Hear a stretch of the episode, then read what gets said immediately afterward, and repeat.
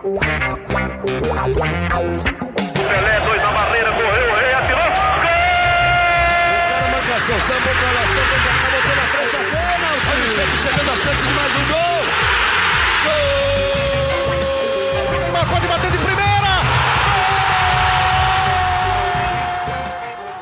Orgulho que nem todos podem ter. Este é o GE Santos em uma edição depois de uma vitória épica do Santos, uma vitória inacreditável do Santos, 1 a 0 sobre a União Lacaleira.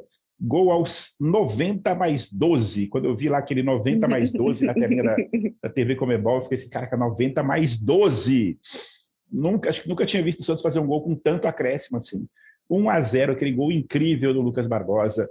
O Santos encaminha muito a classificação para as oitavas de final da, da Sul-Americana. Se tivesse empatado, praticamente estaria eliminada, porque o Lacaleira ia pegar um adversário que também já está fora em casa, enfim, ia ser muito difícil para o Santos se classificar. Estou aqui com Isabel Nascimento, a maior e melhor youtuber santista de todos os tempos, e com Lucas Gutierrez, que estava na Vila Belmiro e teve que mudar todo o seu texto de lead do, do Globoesporte.com. Ele estava escrevendo, já dando aquela cornetada no Santos, empatando, e teve que mudar o texto inteiro para falar da vitória do Santos. A gente, na redação, costuma chamar isso de ferra lead, não exatamente com esse termo ferra, mas uma coisa parecida, mas enfim. O jogo de ontem foi um ferra lead maravilhoso. É... Isabel Nascimento, o que você tem a dizer daquela vitória maravilhosa? 1 a 0 que coisa emocionante, né, Isabel? Bom dia, boa tarde, boa noite, Amaral, Bruno, a todos e a todas que estão nos ouvindo. Meu Deus do céu, assim, eu acho que eu tava igual você, assim, igual todos os torcedores. Eu tava contando para vocês, né? Começou 90, começou bate-bate, aí o, o Batistão dá um soco na fuça do cara, você não entende bolhufas do que tá acontecendo. Eu falei, putz, que saco, né? Até os setoristas, pô, o Santos tá fazendo exatamente o que o Lacaleira quer, caindo na pressão, não jogando bola. O Santos extremamente superior. O time do Lacaleira é fraco. Nosso time da Sul-Americana é ridículo. Ridículo é muita coisa. Mas ele é extremamente fraco, fraco tecnicamente. Sabe, ali no final, quando o Santos começou a, a, a pressionar, a quantidade de furada de bola que o time do Lacaleira estava dando, sem conseguir tirar a bola da área adversária, é igual assim, eu estava gravando agora para o meu canal com uma pessoa do Ceará e ele estava comentando, pô, o Ceará tá 100% de aproveitamento, 6 a 0 na última partida, Atlético Goianiense também classificado. Essa primeira fase da Sul-Americana, ela não é difícil. Então, assim, também tô no time aí que ficou super chateado com o Bustos com a escalação. Não concordo com a escalação, como não concordei contra o Goiás. Achei contra o Goiás até pior ainda. Se era para fazer isso no meio de semana, por que, que você tira o Fernandes? Por que, que você tira o Marcos Leonardo tão cedo? Por que, que você cria com o Angulo? Não sei, não conseguiu criar, mas isso é um outro ponto. Eu acho que sobre ontem o jogo não foi bom. O Santos dominou a partida em questão de estar mais com a bola, mas tecnicamente o Santos falhou bastante no domínio, na, nas finalizações, falhou com um pouco de sorte também, né? Ali quando a gente se trata de Goulart, que é outro tema que vamos trazer aí no nosso podcast, mas para o torcedor insano, assim, eu, eu falei no meu vídeo ontem, o Bustos está fazendo de tudo para sair da Sul-Americana e não está conseguindo. Ele quer muito sair, ele não aguenta mais esse campeonato, mas o Santos, de fato, precisa de alguém, seja o Juan, seja o Lucas Barbosa, a Vila aí, de fato, aparecendo com força máxima, é, um jogo fora, né, e esse dentro, mais um jogo terça-feira que vem, e os meninos aparecendo com força, né? Queira ou não, Juan marcou com 90 e poucos, Lucas marcou com cento e poucos, e essa é a mágica do Santos. Para quem estava ontem, falei com a Anitta que estava lá, meu Deus, ela foi para o de pé abaixo, foi uma loucura. Tava todo mundo triste, com frio, vendo um jogo ruim. E aí acontece isso a gente esquece tudo que aconteceu antes.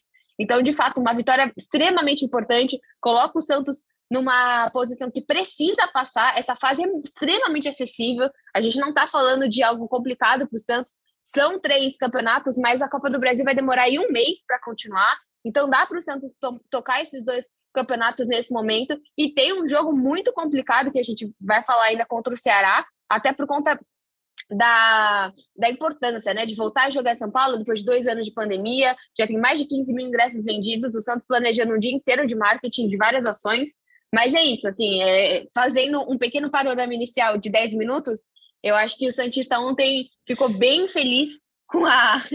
O Amaral falou. Gente, eu preciso falar que o Amaral falou. Vou nem, nem vou nem reclamar de você, Bel.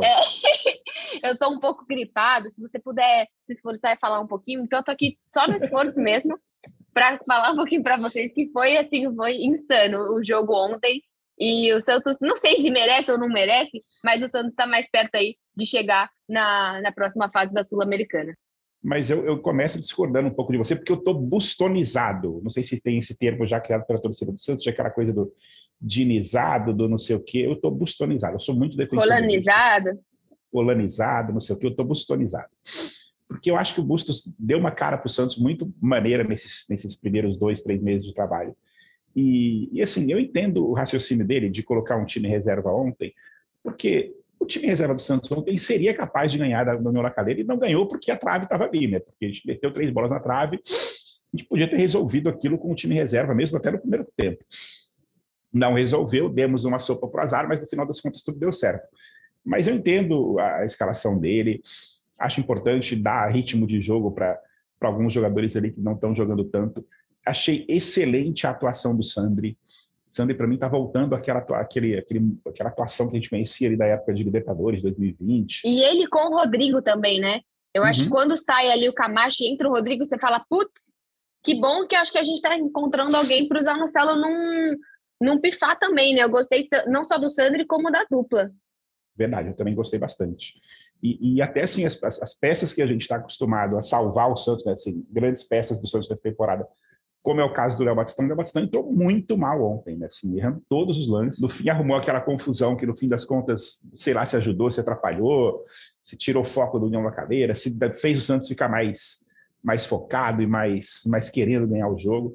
Mas, enfim, é, o importante é que o Santos venceu. Bruno Gutierrez estava lá e, e, conta um pouco. Você estava lá mesmo, né, Bruno? Você estava na vila, né? Bom dia, boa tarde, boa noite, André Bel. Sim, sim, estava na vila lá, no frio, acompanhando o sofrimento do torcedor aí com esse gol na, na Bacia das Almas, né? Para salvar o Santos ainda na Sul-Americana, André. Mas, enfim, é... a torcida do Santos ontem, o, o Bustos reclamou muito né, da, na coletiva, apesar da vitória, reclamando da torcida.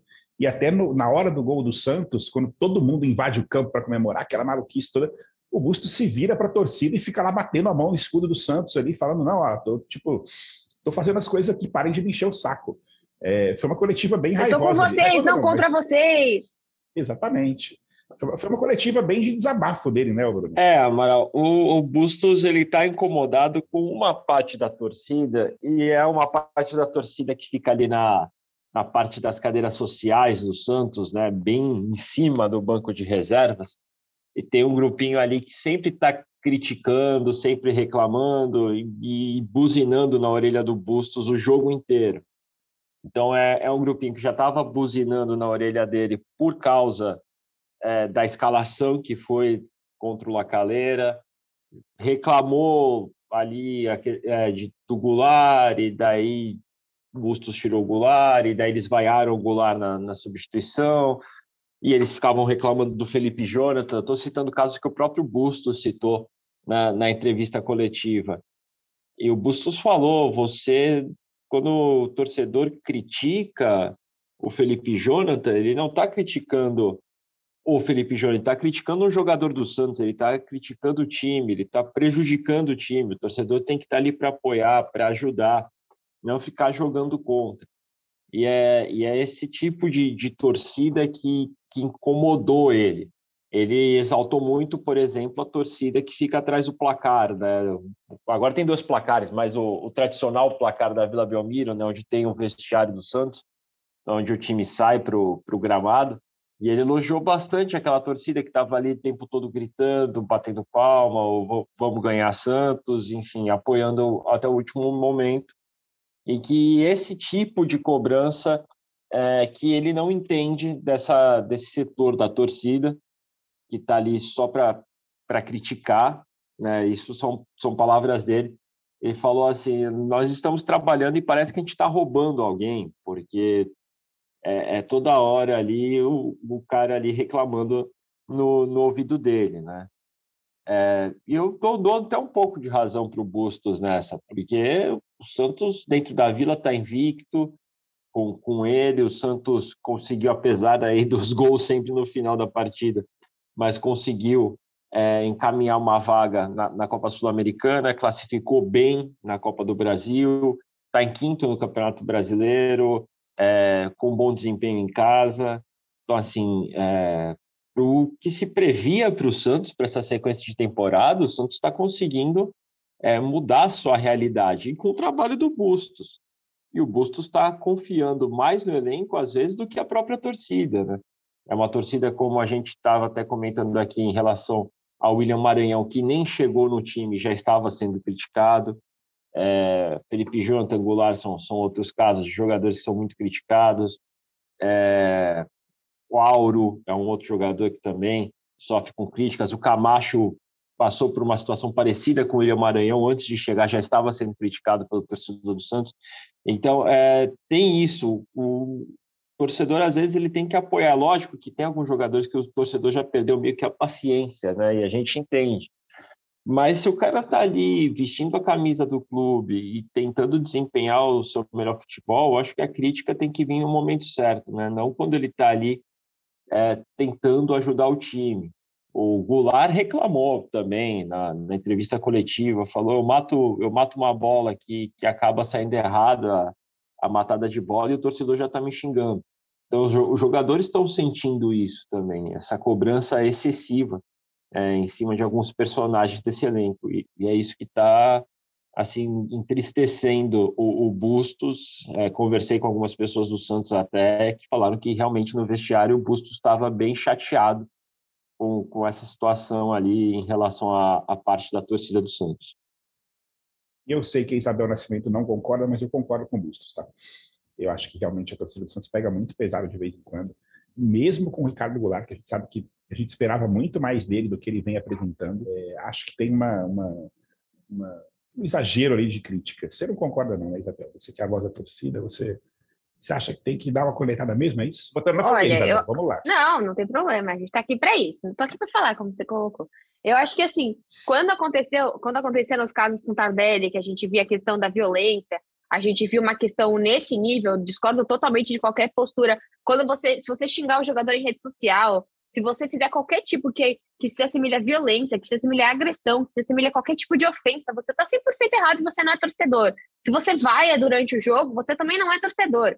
Eu não acho que ninguém deve ser vaiado durante o jogo. Acabou os 90 minutos, se o time foi mal, você pode vaiar. Mas você vaiar durante o jogo, você vai a troca de jogador, aí você não está sendo torcedor, e muito menos quando você parte com essa postura para as redes sociais. Agora, o Bustos querer criticar o jeito que o torcedor, que foi nove e meia da noite, 3 graus na Vila Belmiro, fala como que, que eles podem ou não falar atrás da orelha dele, gente, ele vai passar por isso em qualquer time que ele torcer aqui.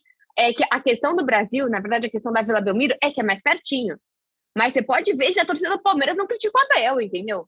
Um cara que é bicampeão de Libertadores, você vai ver se a torcida do próprio Flamengo, enquanto não trazer, enquanto não trouxer o Jesus de volta, não vai criticar qualquer que seja o treinador. Então não dá para você querer medir a torcida no estádio. Isso eu já acho que ele vai comprar uma briga até com a torcida ali em especial, que vai ser besteira para ele. Mas medir ofensa, agressividade, vaias durante a partida, ele está totalmente certo. Eu acho que o que me deixou chateada não foi o desfalque de ontem, porque a gente viu há uma semana atrás que ele já tinha feito isso fora de casa. Para mim, foi como eu falei na minha abertura, foi a questão do jogo contra o Goiás.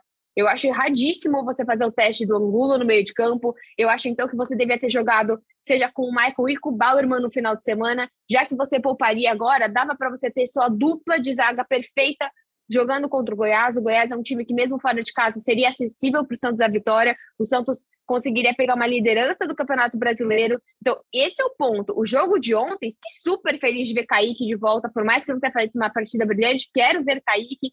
Precisou fazer muito esforço para ele colocar o Lucas Barbosa, mas felizmente ele colocou o Barbosa. Então, são algumas questões, o próprio Sandri. Poxa, fico feliz porque são reservas que a gente quer ver. Quanto mais reservas forem é, Sandri, Kaique, Lucas Barbosa, Juan, poxa, o Santista fica super feliz. E o Santista não vai ficar feliz com o Felipe Jonathan. O Felipe Jonathan tem uma diferença de intensidade nítida. Bruno que estava em campo, quase, hein, Bruno? Bruno que estava lá assistindo, é, viu que, assim, é uma intensidade diferente. E aí você chega faltando 15 minutos, você coloca o, Pires. Sendo que o Pires é um cara que, assim, ele tem uma cadência de 90 minutos. Ele, ele pode se estourar em 15 minutos fazendo, tó, salva esse jogo e entra aí. O Batistão, mesmo como o Amaral falou, não conseguiu lidar com a pressão da partida e começou a partir por muito louco. O Batistão, e ele ganha a torcida nesse sentido, porque chega no final, tem aquelas imagens dele, hum, né, assim, extremamente à flor da pele ali, é, brigando ali e respondendo a torcida adversária, mas eu acho que assim, para mim, o Bustos erra no jogo contra o Goiás. Ontem a gente já entendeu a proposta dele jogando com as reservas da Sul-Americana. Isso a gente já entendeu e a gente fica feliz que a gente tem reservas é, meninos. Agora, você brigar com o que a torcida fala ou deixa de falar atrás dele vai ser muito difícil para ele. Como eu falei, vaia, ofensa, agressividade, violência, isso não é para ter. De jeito nenhum, isso não é torcedor. Mas você falar que a torcida critica ou não, aí o Bustos está lascado. E sobre o Goulart, eu discordo totalmente. Assim, o Goulart, de fato, eu tô pegando o torcedor de fato tá pegando uma, um bode dele muito grande, e esse bode ele vem com 500 mil por mês. O Santista espera de fato que ele consiga jogar. Se ele, se ele tá falando, ah, eu tô fora de posição. Então se alinha, se alinha com o Bustos, se alinha com o auxiliar do Bustos, né, com o Lucas, que até treinou o Santos no último jogo, no último jogo contra o, o Curitiba, é, se alinha com o Edu Dracena, fala onde você quer jogar, é, a gente precisa de você. O fato é que, como a gente fala, o Batistão precisa mais do Santos do que o Goulart, então mais ou menos a mesma idade, mais ou menos uma função parecida. O Goulart ele pode terminar a carreira dele, seguir, se ele quiser terminar a vida dele na China, na MLS, ele faz isso. Então eu acho que precisa é, se alinhar. O Bruno mesmo estava falando que ele foi lá o, o cara da partida, recebeu o Man of the Match, no fim estava até com um tom um pouco mais de arrogância ali na partida. Ele não vai ganhar a torcida do Santos dessa forma. Então eu não entendo ainda como que o Goulart quer se aproximar com a torcida com esse tipo de comportamento. Eu não sei se ele também está chateado com o Bustos, que ele está dentro desse time reserva, mas o Bustos também ele vai dar vazão, ele vai dar, é, ele vai colocar em campo quem, quem são os melhores. Mas é, é isso que eu acho. Eu acho que hoje o Santos está começando a possivelmente criar um problema com o Ricardo Goulart e que a torcida não tem nada a ver com isso. E eu estou bastante curioso para ver como é que vai ser a reação da torcida do Santos no próximo jogo, no sábado, em Barueri, que é uma torcida diferente, a torcida de São Paulo acho que a torcida de São Paulo está super ansiosa para ver um jogo do Santos. Né? No fim das contas, a torcida de São Paulo não vê um jogo do Santos, acho que desde antes do começo da pandemia, né? Porque de lá para cá, o Santos não fez nenhum mando de jogo na capital, o Pacaembu já estava fechado, etc. E, e, e, os números estão respondendo ali, né? O Santos até ontem já tinha 12 mil ingressos vendidos. A Bel falou que chegou a 15 já hoje de manhã, está gravando aqui na, na quinta-feira de manhã, né? Então tem grande chance de você ter ali mais de 25, talvez até 30 mil pessoas no, no, na Arena Barueri, quase capacidade máxima para um jogo, e uma torcida que deve ir com muita vontade de fazer festa, de apoiar, de, de não cornetar, ao contrário da torcida da Vila Belmiro, que tem ali o seu histórico um pouco mais corneteira, normal, também é também tem mais pressão, o, o adversário também se assusta mais, mas, enfim, são modelos, acho que são modelos diferentes de torcida a de São Paulo e a de Santos. É, Bruno, o que, que dá para esperar desse jogo contra o, o Ceará? É, alguma chance do Ângelo voltar já também? Pode ser uma, uma chance do Ângelo finalmente voltar ao time titular ou vão segurar mais um tempinho ele? Olha, Amaral, em relação ao Ângelo, pelo que a gente conseguiu conversar ali com o pessoal do departamento médico, eles conversaram com a imprensa né, na terça-feira, quando a gente foi no, no CT para entrevistar ali o Marcos Zonardi e o Rodrigo Fernandes tudo mais os médicos passaram, que é um trabalho de reequilíbrio muscular que, pelo menos pelas próximas partidas, o Ângelo não retorna. É, a sensação que dá é que se o Ângelo retornar, vai ser só depois de maio, assim, só depois do clássico contra o Palmeiras, é que o Ângelo deve, é que a gente deve ter o Ângelo em campo. É, os médicos explicaram, né, que já tá, o Ângelo já está há muito tempo né, no, no, elenco profissional do Santos, mas o Ângelo tem só 17 anos. Né? O Ângelo chegou para o time profissional com 15 anos, na né, estreia dele contra o, o, Fluminense lá no Maracanã. É, o Ângelo jogou pouquíssimos jogos pelo time sub-17, não atuou pelo time sub-20, já foi para o profissional. Então, a, o desenvolvimento muscular dele, do corpo dele, agora atuando com regularidade contra jogadores de nível profissional que já têm ali uma preparação física totalmente diferente. É, é preciso passar por esse processo de reequilíbrio justamente para evitar é, essas pequenas lesões que ocorreram né, no, no, início da temporada. Se não me engano, é a terceira vez que o Ângelo para por causa de uma lesão é, na coxa. Então, é, os médicos estão avaliando dia a dia, é, fazendo ultrassom, vendo qual é a resposta do jogador, o jogador vai para a academia, em outro momento ele vai para o gramado, faz algum trabalho específico ali junto com a preparação física, volta para a academia, tudo para evoluir, fortalecer o Ângelo, para que realmente essas lesões não, não ocorram é, com tanta constância, né, como tem sido. em relação à partida contra o Ceará, o que a gente deve ver é o Santos titular de volta, né? Deve ter os retornos de, de Madison, de Maicon, de Vinícius Anocello, que nem foram relacionados para o jogo é, contra o Lacaleira. Lucas Pires deve retomar a vaga na, na, lateral esquerda, é o caminho natural. Acredito que o Goulart deve ser mantido no time. É, volta Julio, volta Batistão, até porque o Batistão não pode jogar né, na terça-feira, que ele está suspenso, tomou cartão vermelho ontem. E, e o Marcos Leonardo né, no comando do ataque. A gente deve esperar um, um Santos, uma postura bem semelhante ao que tem sido dentro da Vila, especialmente nos jogos, por exemplo, contra América Mineiro, contra Cuiabá e contra Curitiba, né? Um time bem agudo, um time que tem ali o domínio do jogo, dita o ritmo do jogo e, e vai para cima do adversário para buscar o gol. Ainda mais com, com a expectativa né, de, de uma torcida em peso na, na Arena Barueri para empurrar o Santos. Estou esperando uma torcida bem, bem, bem forte ali apoiando. E até tem uma questão que eu estou pensando também, que é o quanto o Ceará também não pode poupar o time dele, já que o Ceará entra na semana que vem numa decisão na Copa Sul-Americana, uma decisão mais complicada do que a nossa. Né? A gente vai pegar um time que está eliminado da, da competição. O Ceará vai jogar contra o Independente, fora de casa, é, dependendo do resultado do Independente, até precisando vencer, às vezes precisando empatar, enfim. Então, talvez o Ceará entre com um pouquinho menos de foco, é, que para a gente também é uma boa notícia, é sempre bom quando você Olha, tem um pouco menos focado. Amaral, eu acabei de conversar, fazer um, um podcast exatamente com um torcedor do Ceará, e eu acho que não. Eu acho que hoje o Ceará ele coloca um peso maior para o brasileiro. O Ceará está em 18 lugar, se eu não me uhum. engano, está bem satisfeito com isso. O Dorival ele chega exatamente por conta das duas eliminações que o Ceará teve, né? Que foi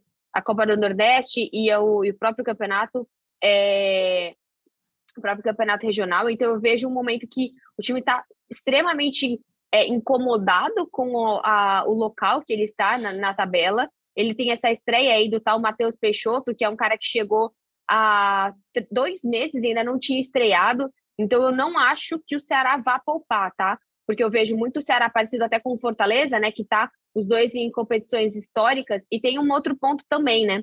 É, se o Ceará passar, é sim histórico, ele nunca passou de fase na Sul-Americana, mas eu acredito que não vai poupar. Duas coisas que a gente tem interessantes que ele contou é a questão que o Vina não joga, né? Porque o Vina teve uma lesão exatamente contra o próprio Flamengo, então não teremos o Vina e não teremos o Sobral também. São dois jogadores importantes que é o que tudo indica, o Ceará não estará jogando. Mas tem essa estreia aí que eu falei. E até outra coisa muito interessante que ele falou, que essa semana lançou uma camisa do Ceará nova, e é uma camisa exatamente é, homenageando um jogo do Ceará contra o Santos, uma vitória do Ceará do Santos de Pelé.